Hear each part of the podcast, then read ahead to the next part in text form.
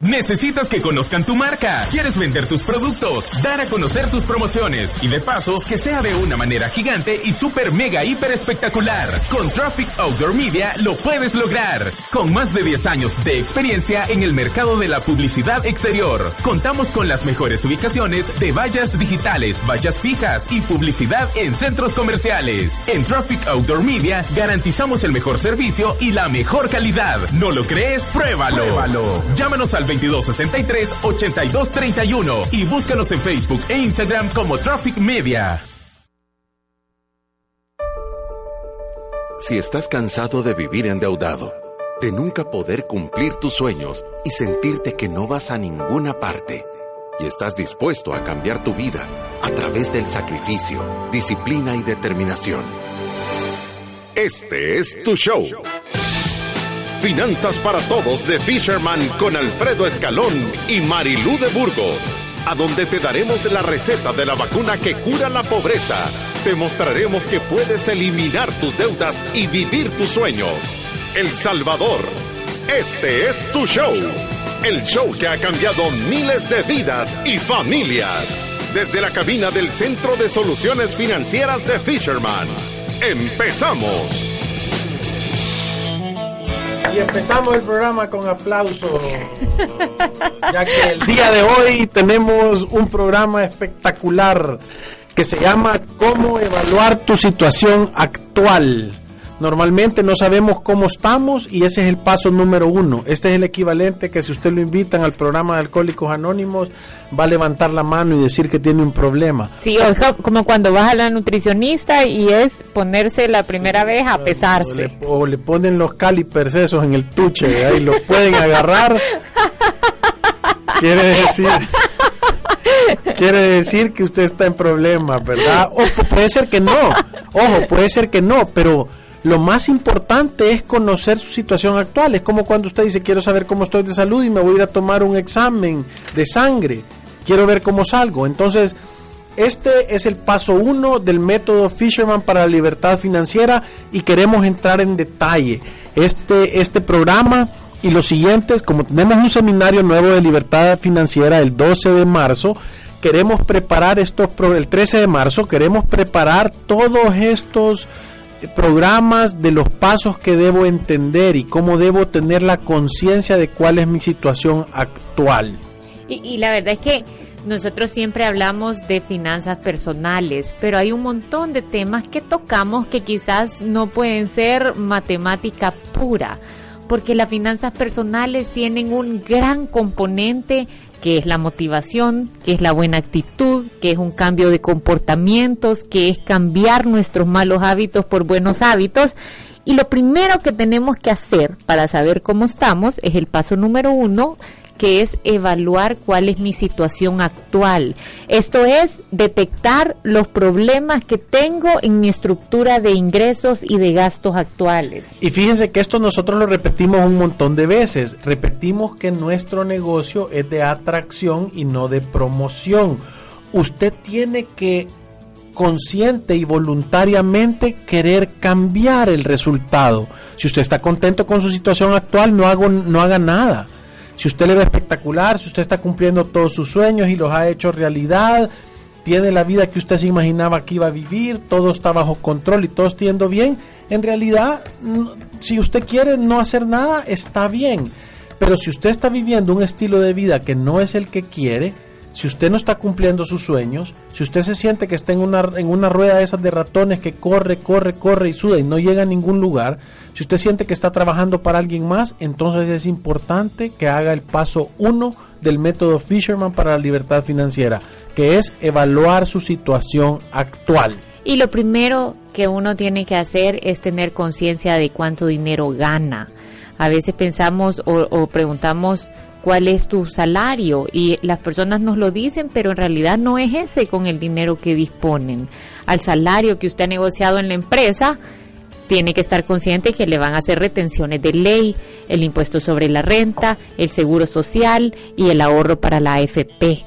Ahora, la AFP muchas veces lo vemos como un gasto, pero hay que tener conciencia que es una cuenta de ahorro individual de cada persona que tiene restricciones. Vamos a poder hacer uso de ese ahorro cuando nosotras las mujeres tengamos 55 años o cuando los hombres tengan 60 y vamos a tener o una devolución total del saldo o vamos a aplicar a una pensión que va a ser un complemento para nuestro retiro. Entonces, aunque es un descuento que es obligatorio, en realidad es un ahorro que estamos haciendo para un complemento para nuestro plan de retiro, pero no contamos con ese dinero en nuestro mes a mes. Hay personas que cuando están en una empresa tienen acceso entre comillas, al beneficio de las órdenes irrevocables de descuento, que es el, la empresa le hace el favor de descontarle la cuota del banco y ellos se la están yendo a aplicar. Ese sí es parte de sus ingresos. Lo que pasa es que usted ahorita lo ha comprometido, ¿verdad? Usted ha sacado dinero prestado y lo está pagando. Entonces, cuando usted calcule sus ingresos disponibles, ponga el salario que tiene ahorita y ponga cuánto le descuentan de IS y de AFP y de renta. Con ese dinero usted no cuenta y ese sería su ingreso neto. Si usted ahorita tiene una empresa y está con, con ingresos variables, nosotros recomendamos que tome un promedio porque es bien difícil hacer un presupuesto si no tenemos un promedio de los ingresos. Debería de ser mínimo seis meses para atrás cuánto es el dinero que le ha ingresado en el mes a mes. Claro, porque yo creo que lo más importante de todo y la manera correcta es calcular el dinero disponible. Y esto no quiere decir, porque muchas veces se confunde la gente, dice, no, mire, es que a mí me pagan mil, pero tengo una orden irrevocable de 300. Eso no importa, usted los tiene que tomar en cuenta, ¿verdad? Sí, y cuando nosotros escribimos los ingresos, si estamos haciendo un presupuesto en familia, obviamente tenemos que incluir los ingresos también de nuestro cónyuge. Si o si tenemos algún hijo ya que es abusado y está trabajando y contribuye con algo, por lo menos con la parte que está contribuyendo debería ser como un ingreso, ¿verdad? Como que usted tuviera una renta en su casa. Ajá, entonces tengo que hacer un detalle de cuáles son todos mis ingresos. Hay personas que tienen acceso a algún alquiler porque tienen algún local o una propiedad y están recibiendo ingresos adicionales al mes. Hay personas que reciben dividendos mensuales, hay personas que, que recibimos ingresos, por ejemplo, aguinaldos o vacaciones que no nos vienen todos los meses, pero que son ingresos reales con el que contamos en nuestro año. Entonces siempre los tengo que tomar en cuenta. Lo único que si yo recibo, por ejemplo, el aguinaldo una vez al año en diciembre, yo tengo que tomar el monto que percibí y dividirlo entre 12. O también las personas que se echan las iguanas. O sea, quiere decir que hacen trabajos extras en algún momento y, que quieren calcularlo. Normalmente nosotros decimos, acá el promedio de lo que hiciste todo el año pasado, dividirlo entre 12 y quitarle el 10% para calcularlo y asegúrate que vas a tener el tiempo de seguirlas haciendo. Vea, por ejemplo, diseñadores gráficos, hay veces que hacen trabajos para gente extra o abogados que hacen alguna escritura, algún subpariente o ingenieros que ayudan a hacer alguna supervisión. Siempre hay alguna oportunidad de hacer algo extra y que yo lo debería tomar en cuenta en mis ingresos. Porque ¿cuál debería de ser la finalidad? Es sacar todo el dinero que le ha entrado en el año y que lo ha tenido en sus manos y dividirlo entre 12 para sacar el promedio mensual de ingresos disponibles. Sí, e, esto creo que esto va a ser el primer dato revelador. muchas es un veces, buen ejercicio. Sí, muchas veces ni sabemos con cuánto dinero disponemos en el mes a mes y es bien difícil hacer una evaluación actual si no nos sentamos de verdad a conocer la realidad de nuestros ingresos. Entonces, hay el ejercicio, si usted está casado, tiene que tomar en cuenta también los ingresos de su cónyuge. Nosotros, si están las personas, tienen pareja, nosotros recomendamos que lo mejor es que trabaje en equipo. Eso le va a dar las mayores probabilidades de tener éxito en balancear el presupuesto. Pero después de que pone todos sus ingresos, empezamos con las cuentas de gastos. La primera cuenta que vamos a contemplar en el presupuesto es la cuenta de casa. Y esos son todos los gastos que van asociados a su casa. Sí, normalmente la gente cree que la cuenta casa es lo que uno paga de alquiler o de cuota en el banco por la hipoteca. Pero no es eso. En la cuenta casa, en nuestro catálogo de cuentas, hay como unas 14 subcuentas y voy a mencionar algunas. Por ejemplo, si yo pago alquiler, esa debería de ser un registro de la cuenta casa, eh, debería ser la cuenta 1.1. La cuenta 1.2 debería de ser si, si yo pago cuota del banco, eso debería de ser. La número 3 debería de ser la alcaldía, los impuestos que yo pago en mi casa. La número 4 debería ser la luz, el agua, el agua embotellada, el teléfono, el cable y el internet, los celulares, el, los celulares, el gas propano. Eh, debería de haber también ahí jardinero, eh, servicio doméstico, que si uno necesita ayuda, que si alguien le llega a lavar, y debería de estar después las cuentas de provisión de la casa. ¿Cuáles son las cuentas de provisión? Son las cuentas que yo no pago en el mes a mes. Normalmente en, es- en cuando uno hace la evaluación uno no se tiene que clavar tanto en eso porque casi nadie provisiona gastos. La única manera, si usted lo debería de meter en su evaluación para saber qué porcentaje gasta en, su, en la cuenta casa, es si usted está provisionando para el mantenimiento, para la pintura, para las goteras, para el tema de hidráulico, de O la reposición de los artículos del hogar. O sea, O- siempre tenemos cosas que se nos arruinan. Se arruina la refri, hay que cambiar la plancha, La compramos tele. algo para el, para el cuarto, compramos algún adorno para la terraza. Hay que Entonces, forrar los muebles. Definitivamente es un gasto. Si usted piensa en los últimos 12 meses, si ha tenido gastos de casa en artículos del hogar o en mantenimiento, la mayoría de personas lo tenemos. O sea que es una realidad que hay que provisionar este gasto para que al final no termine en saldos en la tarjeta de crédito. Claro, entonces la suma de todas esas cuentas que acabamos de decir es el total de su cuenta casa. Y nosotros decimos que en promedio, voy a decir que la gente debería de gastar de acuerdo a sus ingresos desde un 20 como mínimo hasta un máximo de 35% de su salario. Eso es lo que nosotros De sus ingresos. de sus ingresos. Eh, eh, esto es lo que nosotros hemos determinado en el tiempo. En Fisherman tenemos algo que se llama la guía del ingreso familiar, que es un benchmark para que vos te puedas comparar. Y, y ahí es donde uno se sorprende, ¿vea? Porque de repente vemos dos jovencitos que están generando dos mil dólares entre los dos. Y cuando vamos a ver la cuota de la casa, Son la cuota de la 900 casa pesos. son 900 dólares o mil dólares. Entonces, solo en cuota ya están destinando el 50% de los ingresos. No están tomando en cuenta los descuentos de la I, del IS, de la AFP y de la renta. ¿Cómo van a hacer para pagar todo lo demás? ¿Cómo van a pagar su entretenimiento? ¿Cómo Su van a cómo van a provisionar los gastos que no son mensuales? Cuando nazca el primer hijo van a estar, o sea, en una situación Queriendo terrible. vivir en el garage. Sí, entonces que no sea el banco el que le venga a decir a usted cuánto es la cuota que pueda pagar, que sea usted el que va a decidir cuánto es la cuota que puede pagar después de hacer un ejercicio de evaluar su situación actual. Sí, entonces lo importante de esto es de que si usted va cuenta por cuenta, revisando qué es lo que actualmente está gastando, el objetivo del paso uno es darse cuenta cómo sale usted en el mes a mes, en su estado de resultados. Si usted todos los meses está acumulando deuda, si usted todos los meses no acumula nada o si todos los meses le sobra dinero. Hay un examen bien sencillo que ver. Y si usted ve en el carro ahorita y eh, digamos que no tiene chance de apuntar o de hacer estas cosas, el examen más sencillo que se puede hacer para ver su situación actual es el siguiente. Si usted tiene saldo en sus tarjetas de crédito, si usted tiene un extrafinanciamiento, si usted tiene eh, un crédito personal de consolidación de deudas, o si usted debe su carro, o si usted debe cualquier artículo que ha sacado del hogar en cuotas, quiere decir que usted en algún momento de su vida ha gastado más de lo que gana.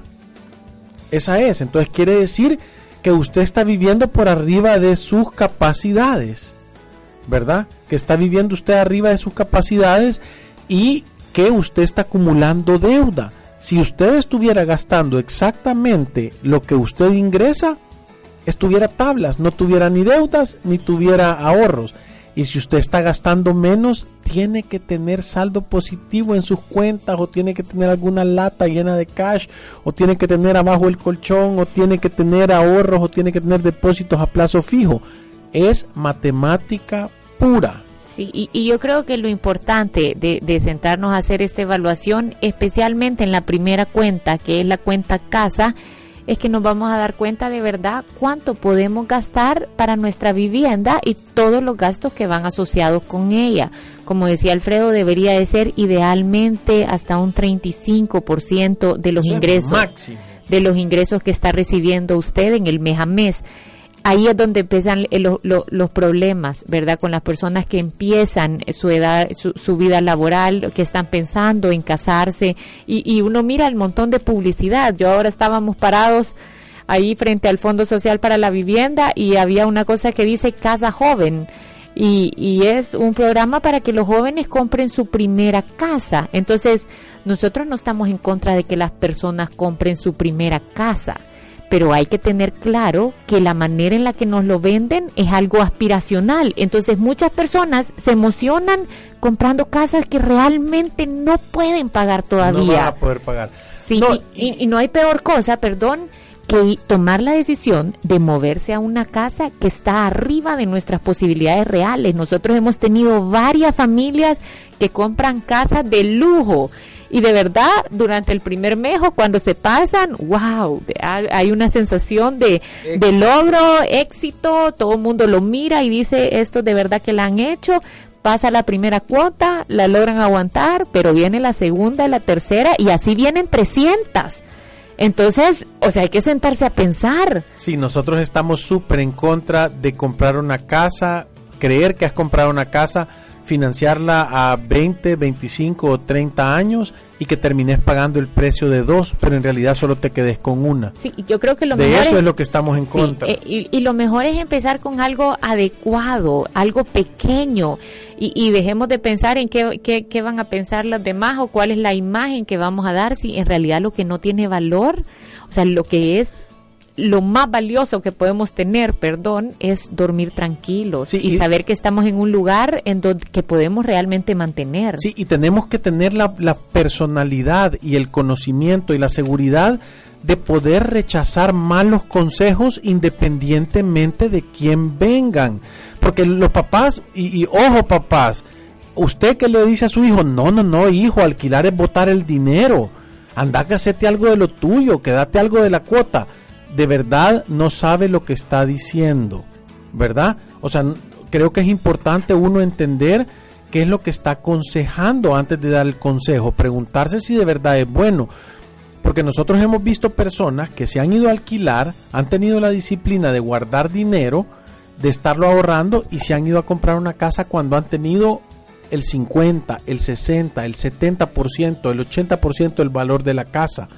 No es que te vas a comprar una casa, financias el 90% y sacas un personal para amueblarla y quedas con unas cuotas que de los mil dólares que pagás, 50 se van a capital, vea. Nunca más la va a volver a amueblar. o sea, esos van a ser los muebles para toda la vida. Entonces, yo creo que es importante hacer conciencia en eso porque ese es como lo principal que nosotros vemos para, para, para la cuenta casa y cómo termina al final la persona de endeudada por tomar una mala decisión de estructura.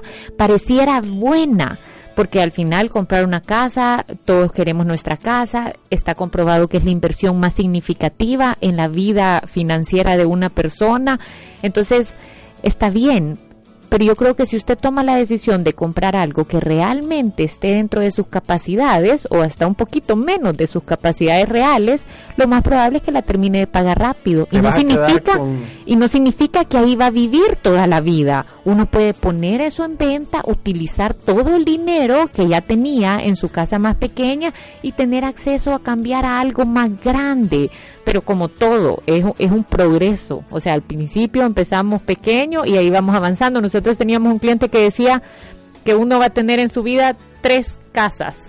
Está la nacienda, está la vivienda y está la murienda.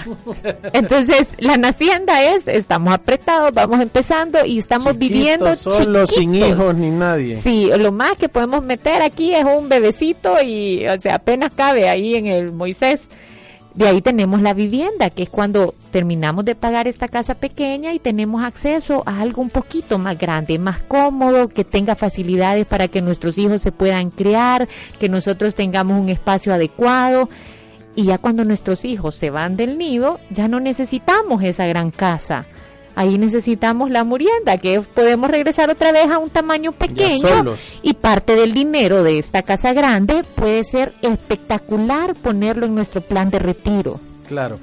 La cuenta número dos de la que uno tiene que evaluar es la cuenta de alimentación, ¿verdad? Normalmente nos hemos dado cuenta que la gente gasta el 30% más de lo que de verdad debería de gastar porque no tenemos un menú, porque no vemos qué hay en la alacena antes de ir a comprar, porque no tenemos una lista exacta de cuál es el objetivo, porque no tenemos un presupuesto, porque no separamos la comida del súper, de las frutas y verduras, de los artículos de limpieza, eh, de la alimentación del trabajo, de la alimentación del colegio y no tenemos un control.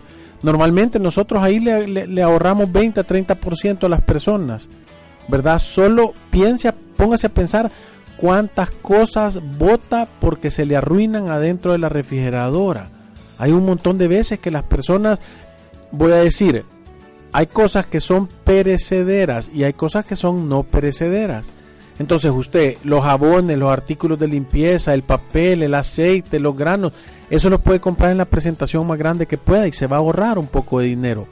Pero las verduras cómprelas todos los días o cada dos días porque se le van a arruinar. Entonces uno se puede volver eficiente y empezar a tener control. Normalmente las personas deberían de gastar entre el 8 y el 12% de sus ingresos en la cuenta de alimentación. Y sí, otro tip es que no vaya al súper con hambre. Sí, eso es terrible, ¿verdad? esa sí puede ser una mala idea. Pero esa sería la, la segunda cuenta, es cuánto estamos gastando en comer. Y ahí obviamente podemos incluir si llevamos dinero y estamos gastando en comer en el trabajo y si de verdad ese gasto es significativo, al sacar uno el porcentaje se da cuenta de que no, que no tiene la capacidad de estar comprando un almuerzo de 3 dólares o 5 dólares todos los días y puede tomar acciones correctivas, es decir, voy a llevar comida de la casa y esto me va a salir mucho más barato. O un día de oración y ayuno, ¿verdad? O sea, agüita. Sí, no, Sopita Maruchan. Sopita Maruchan. Pero la cuenta número dos sería la cuenta de alimentación. La tercera es la cuenta de transporte. Lo importante de esta cuenta es que incluye los carros o las cuotas de sus carros si usted lo ha sacado con préstamo. Sí, también está la cuenta de gasolina, la cuenta de Uber, la cuenta del bus, la cuenta del mantenimiento correctivo y preventivo de su carro y la cuenta del cambio de placas, licencia y tarjeta de circulación. ¿Por qué debería de tomar en cuenta todas estas cosas? Porque tener un carro no solo significa echarle gasolina, aceite y rezar. O sea, tiene que tenerle seguros, tiene que tener eh, cambio de aceites, tiene que cambiarle la batería, las pastillas de freno, la carga del aire acondicionado. Entonces, normalmente nosotros hemos visto que en cuentas de provisión mantener un carro cuesta entre 30 y 100 dólares al mes. Por ahí debería de costar más o menos con el todo de cambio de llantas y todo ese tipo de cosas. Entonces lo que es importante es que uno tenga un control y tenga claridad de cuánto está gastando. Y ahí hay cuentas que son variables y de difícil manejo, como la gasolina. Normalmente si yo no planeo las rutas, si yo le pongo dólares en lugar de galones, ¿qué quiere decir esto? Si, si el precio de la gasolina fluctúa, entonces yo le puedo estar poniendo más o menos galones. Pero si yo decido, yo voy a hacer una ruta, voy a calcular cuánto, ahora con los programas como Waze o Google Maps, uno puede saber cuánto es lo que camina en el día y puede tener control y puede decir, hey, yo voy a manejar un poco más despacio, yo voy a tener control y yo le voy a poner 10 galones a la semana a mi carro o 6 galones y darme cuenta, o sea, empezarlo a administrar para ser eficiente, planear las rutas antes de salir o sea, asegurarme que llevo todo para no tenerme que estar regresando. Y, y, aquí, en esta que es la tercera cuenta, viene el segundo gran problema de estructura, que es pagar esas cuotas desproporcionadas por sacar el carro a través de un préstamo. A veces vamos a la agencia y nos gusta y dejamos de pensar que comprar un carro nuevo de agencia es un gran lujo. Y eh, empezamos a pensar que la cuota sí la podemos pagar pero entonces tenemos un montón de jóvenes que tienen acceso a buenos ingresos, que están generando mil dólares o mil quinientos dólares al mes con cuotas de carro de 375 o 400 dólares. Si es que solo en el carro están destinando el 25 o el 30% del ingreso. Entonces, ¿qué pasa cuando este joven, al estar pagando este carro, de repente toma la decisión de que se quiere casar? O de repente toma la decisión de que va a comprar su primera casa o quiere quizás gastar un poquito en otras cuentas, ayudar a los gastos de su casa actuales, ya no alcanza el dinero. Si nosotros desproporcionamos una de nuestras cuentas, o sea, este joven en gasolina y en mantenimiento del carro estará destinando entre un 40 o 50% de los ingresos que le están llegando. Entonces, eso, eso es literalmente vivir para el carro. Sí, entonces normalmente las personas gastan entre 5 y 12% máximo en la cuenta de carro. Eso si obviamente me muevo en bus o voy a tener carro, qué tipo de carro tengo. Lo, lo, más importante es que usted tenga algo y viva de acuerdo a sus capacidades y a sus posibilidades. La gente que tiene éxito es la gente que vive por debajo de sus posibilidades, un poquito abajo de lo que puede, ¿verdad? Entonces, no solo cuando vaya a tomar una decisión de qué carro voy a comprar, no solo piense en el valor de la cuota o el valor del carro, sino cuánto cuesta mantenerlo, cuánto cuesta darle mantenimiento, cuánto cuesta hacerle los correctivos y los preventivos cuál es el valor que se va a depreciar el vehículo. Si usted compra un carro ya usado, ya está un poco depreciado. Si usted compra un carro nuevo, en el primer año se le va a depreciar 20% y en el segundo 15% entonces los dos primeros años pierden un montón de valor. Y el crédito no se amortiza tanto. Sí, y el crédito no amortiza tanto. Es decir, si usted saca un carro de agencia y lo quiere vender dos años después, lo más probable es que el saldo del crédito sea mayor que el valor que el carro realmente tiene. Nosotros hemos encontrado personas que, que todavía siguen pagando la cuota del carro sin ya tenerlo. Sí, porque ya lo vendieron, que es una locura. Sí. Sí, es una locura. Es de verdad darse el gran lujo y no tener la capacidad de pagárselo y después terminarlo financiando a siete años, ocho años, nueve años, lo que sea que le han prestado para pagar ese crédito. La siguiente cuenta, que sería la cuenta número cuatro, es los seguros. Sí. Hicimos un programa de seguros, o sea que ahí puede ir también a, tomar consejos de cuál es la estructura de seguros que más le conviene de acuerdo a sus ingresos. Sí, pero normalmente las personas deberían de gastar no más del 5% de sus ingresos en protegerse. ¿En qué orden? En el orden de las probabilidades. Lo que más me puede pasar, ¿cuál es? Salud o sea, yo tengo que tener el seguro médico de primero. O estar en el seguro social. O, si no, ahora ya hay un programa ahí que se llama Mi Salud, que yo lo estuve viendo, que está chivo. Es una capa buena para poderse dar atención, voy a decir, de nivel primario, ¿verdad? Eh, entonces, creo que vale la pena. Eh, evalúenlo y después de eso, eh, como que se llama, hay cosas como el seguro de el seguro el plan de retiro debería de ser el seguro de vida si es que tengo responsabilidades con terceros y después de asegurarme que tengo esas cosas, yo debería de estar asegurando mi carro, mi casa y ese tipo de cosas, porque no hace sentido tener asegurado el carro y que el piloto no esté asegurado, ¿verdad? Sí, y la siguiente cuenta, quizás esa es la que más nos cuesta y la que más nos mete en problemas, es el entretenimiento. Aquí, si no tenemos un presupuesto, podemos sentir que gastamos un poquito y en realidad estamos gastando un montón. Y la mayoría de gente se asusta y, el problema de no controlarlo es que es fácil ponerlo en herramientas de consumo. o sea, yo me estoy, estoy saliendo, estoy saliendo de más y de verdad ese dinero puede, si no tengo la capacidad de afrontarlo en mi presupuesto, terminar costándome tres o cuatro veces más porque lo he pagado a través de la tarjeta de crédito. y no solo eso, sino que hay veces que me sobra dinero y me lo gasto en entretenimiento porque son decisiones que no se piensan mucho. Comámonos una pizza, comámonos un chori, comámonos un hot dog, comámonos esto, comámonos el otro, vamos a un sorbete, tomémonos un café. Son, son cosas que son bien, eh, parecieran que son irrelevantes Ahora, nosotros nos sentamos con una familia y le dijimos, hey, hagan un ejercicio un mes.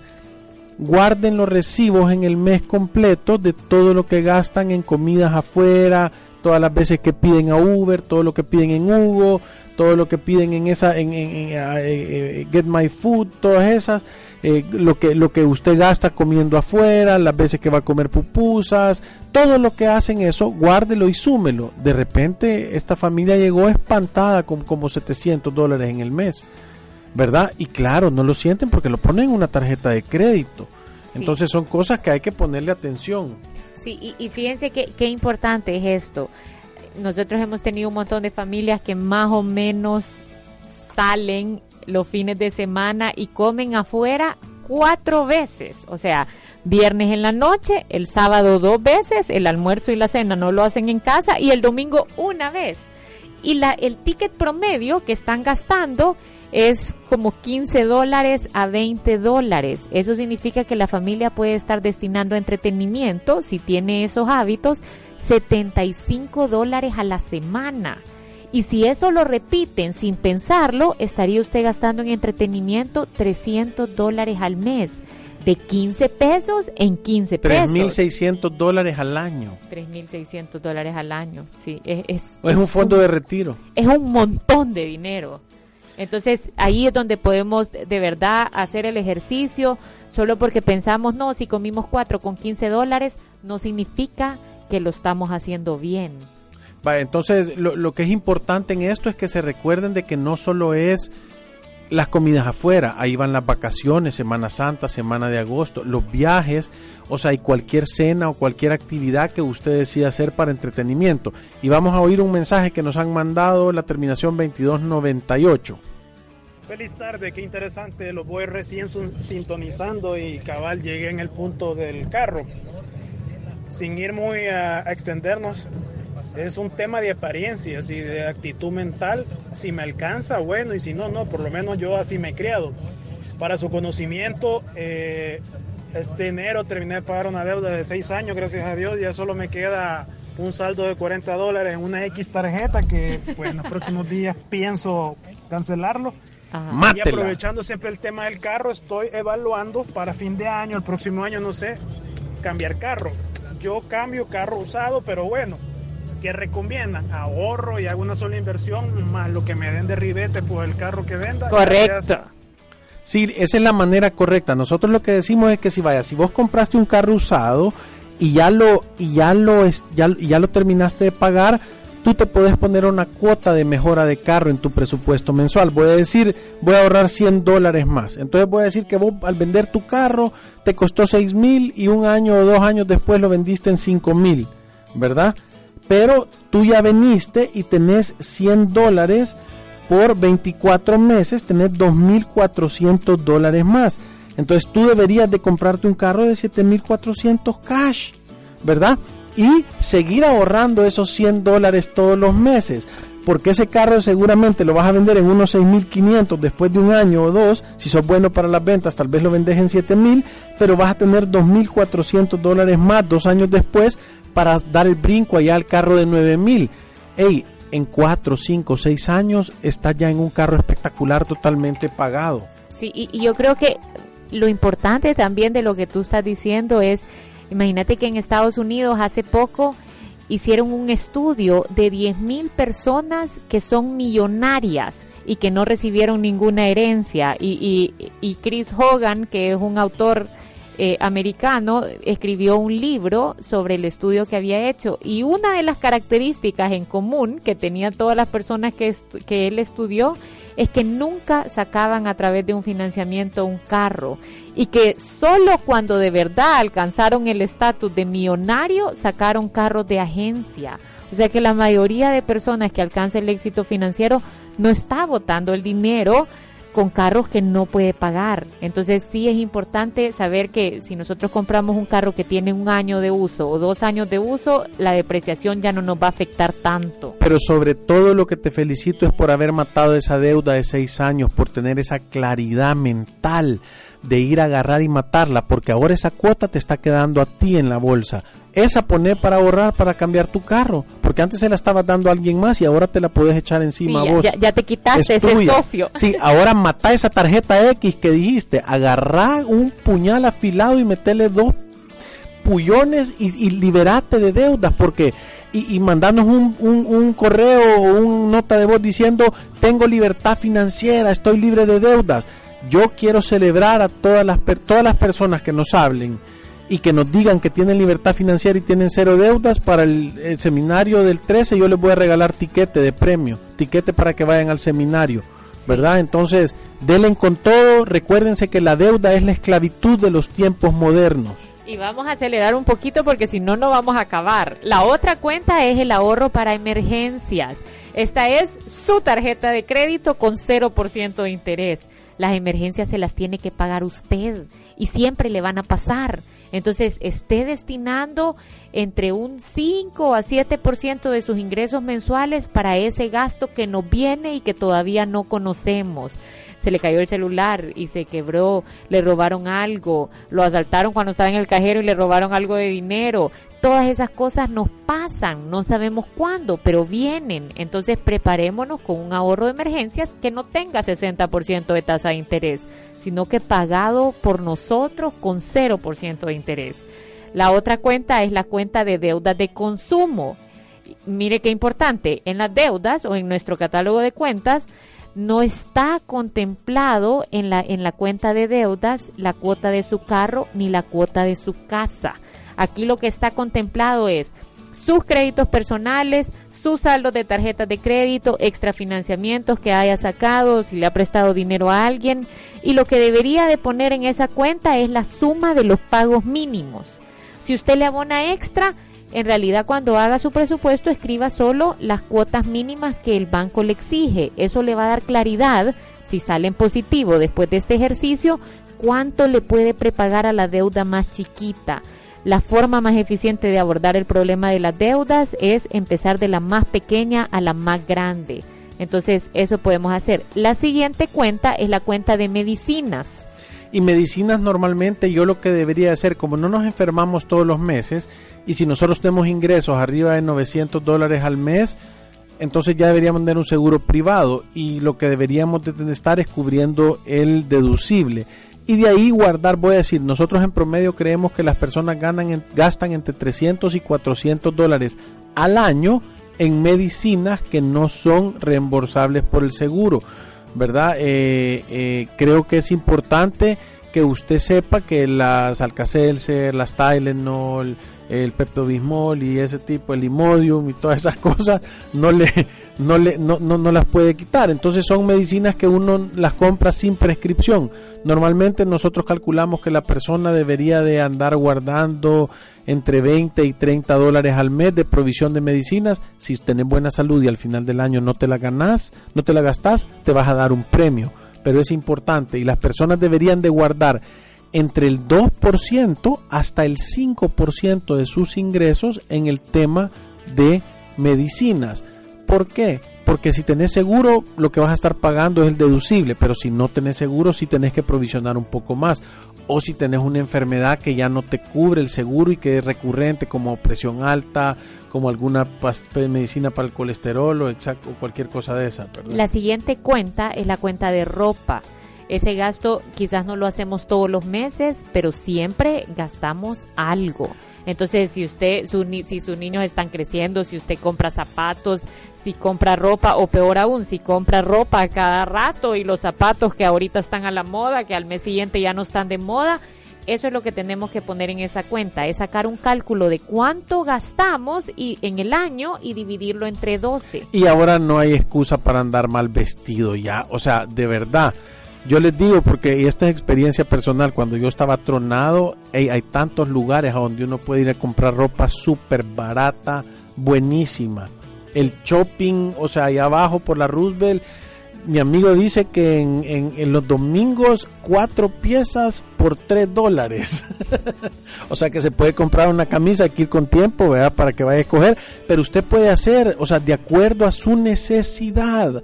O sea, no tiene nada de malo que usted se vaya a comprar una camisa nueva y que pague todo el precio correcto si usted lo tiene, pero si usted está complicado, entiende que todavía tiene opciones, ¿verdad? O sea, usted puede ir y conseguir un montón de cosas y ser creativo, así como cuando yo dije la lista de los mejores restaurantes de, de valor agregado que había.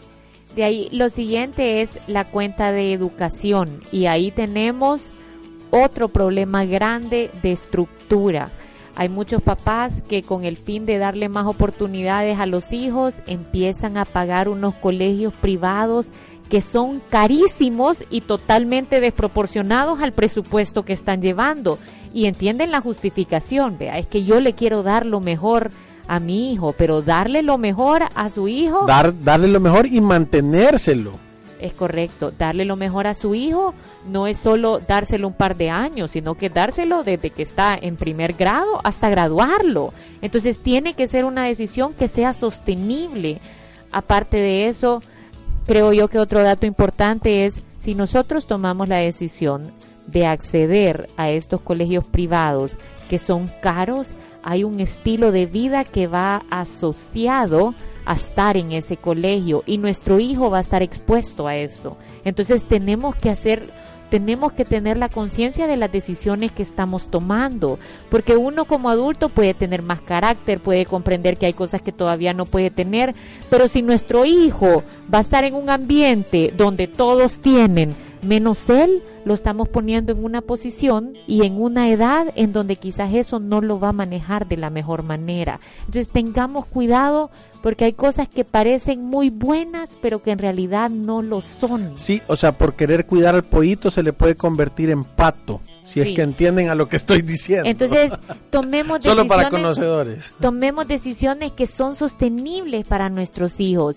creo yo que e, e, ese es el gran mensaje. También está comprobado que las personas que llegan a tener éxito financiero no necesariamente son los que tuvieron la educación más cara. Tener éxito financiero está compuesto de un montón de habilidades, habilidades sociales, obviamente tener conocimiento básico, inteligencia emocional, inteligencia emocional, paciencia, persistencia, hay un montón de cosas nosotros podemos darle buenas oportunidades a nuestros hijos sin necesidad de estar pagando algo que hace que nuestro presupuesto esté desbalanceado. Y debería de ser el gasto entre el 6 mínimo y 12% máximo de sus ingresos mensuales destinados a educación. Esto en los estudios superiores, si su hijo estudia una carrera especializada como medicina o algo así, pudiera llegar a ser un máximo del 20 pero tiene que estar claro que si usted está gastando el 20 en la educación de sus hijos, tiene que ser en estudios superiores, en una especialización y tiene que venir acompañado de un sacrificio en entretenimiento, en el, en el tipo de carro, en, la comida, en, otros lados tiene que ver para que haya un presupuesto que sea ordenado. La siguiente cuenta, y ya casi es de las últimas, es la cuenta de misceláneos. Aquí lo que ponemos es si estamos asociados a algún club, si estamos pagando algún cuchubal, que no se imaginan lo común que son cuando la gente llega a, los eh, llega a darnos los datos de su presupuesto. La peluquería. Sí. El, el gasto de, el gasto de eh, extracurriculares. clases extracurriculares de los niños, el salón debería de estar también ahí metido, eh, ¿cómo se llama? El gimnasio. Sí, si usted está la pagando. Mascota. O si tiene alguna membresía que ahorita esté pagando, si usted le está ayudando a sus papás con alguna mensualidad, también debería ir en el gasto de misceláneos. En fin, todos esos gastos que no los pudo situar en alguna de estas cuentas, obviamente le tiene que dar un nombre, lo puede poner en la cuenta de misceláneos y no debería pasar de un 10% de sus ingresos o 12% de sus ingresos. Hay personas que aquí en clases extra o en la ayuda familiar están dando hasta un 25% de sus ingresos. Ahí debería estar la reposición de documentos también, cambiar el DUI para que pueda votar. Eh, cambiar el pasaporte, si usted ahorita está destinando hasta un 25% de sus ingresos en la cuenta de misceláneos, lo que significa es que está gastando más que sus posibilidades reales. Si ese dinero lo está destinando a ayudar a una persona o a pasarle una mensualidad a una persona que no vive con usted, significa que está ayudando más allá de su capacidad real. El que está ayudando es la tarjeta. Sí, y, y lo otro, y lo otro, la última cuenta, que es la más importante de todas, es la inversión a largo plazo. Ahí es pensar ya en nuestro retiro o cómo empezamos a hacer este ahorro constante que viene de nuestros ingresos mensuales para que de verdad las estemos disfrutando cuando lleguemos a nuestra edad de retiro o para comprar cosas. Por ejemplo, quiero comprar, quiero dar la prima de algo, o sea, quiero ya cambiarme mi carro, podemos estar destinando en esta cuenta dinero para tener ese ahorro a mediano y largo plazo que nos permite alcanzar nuestras metas. Sí, entonces yo, yo creo que lo principal de este primer paso que hemos hablado ahora en el programa es que tú hagas un ejercicio, guardar los recibos de todos tus gastos en un periodo de 30 días y date cuenta cuánto estás gastando, reducíselo a tus ingresos y date cuenta en realidad cuál es tu situación. Porque si estás gastando más de lo que ganas y estás acumulando deudas, tenés que hacer algo al respecto. Y si tú estás gastando exactamente todo lo que tenés y no estás acumulando nada, tenés que hacer algo al respecto. Si tú estás gastando menos y estás ahorrando todos los meses, hasta te podemos ayudar a que te vaya mejor. Pero es importantísimo que hagas algo al respecto. Por eso el primer paso para obtener la libertad financiera es levantar la mano y darte cuenta cuál es tu situación. Tené valor y enfrenta tu historia. Y yo creo que con esto vamos terminando. Gracias a todos los que nos escribieron. No pudimos contestar a los mensajes, pero vamos a estar el viernes otra vez. Gracias. ¡Salud! Necesitas que conozcan tu marca. ¿Quieres vender tus productos? Dar a conocer tus promociones y de paso que sea de una manera gigante y súper mega hiper espectacular. Con Traffic Outdoor Media lo puedes lograr.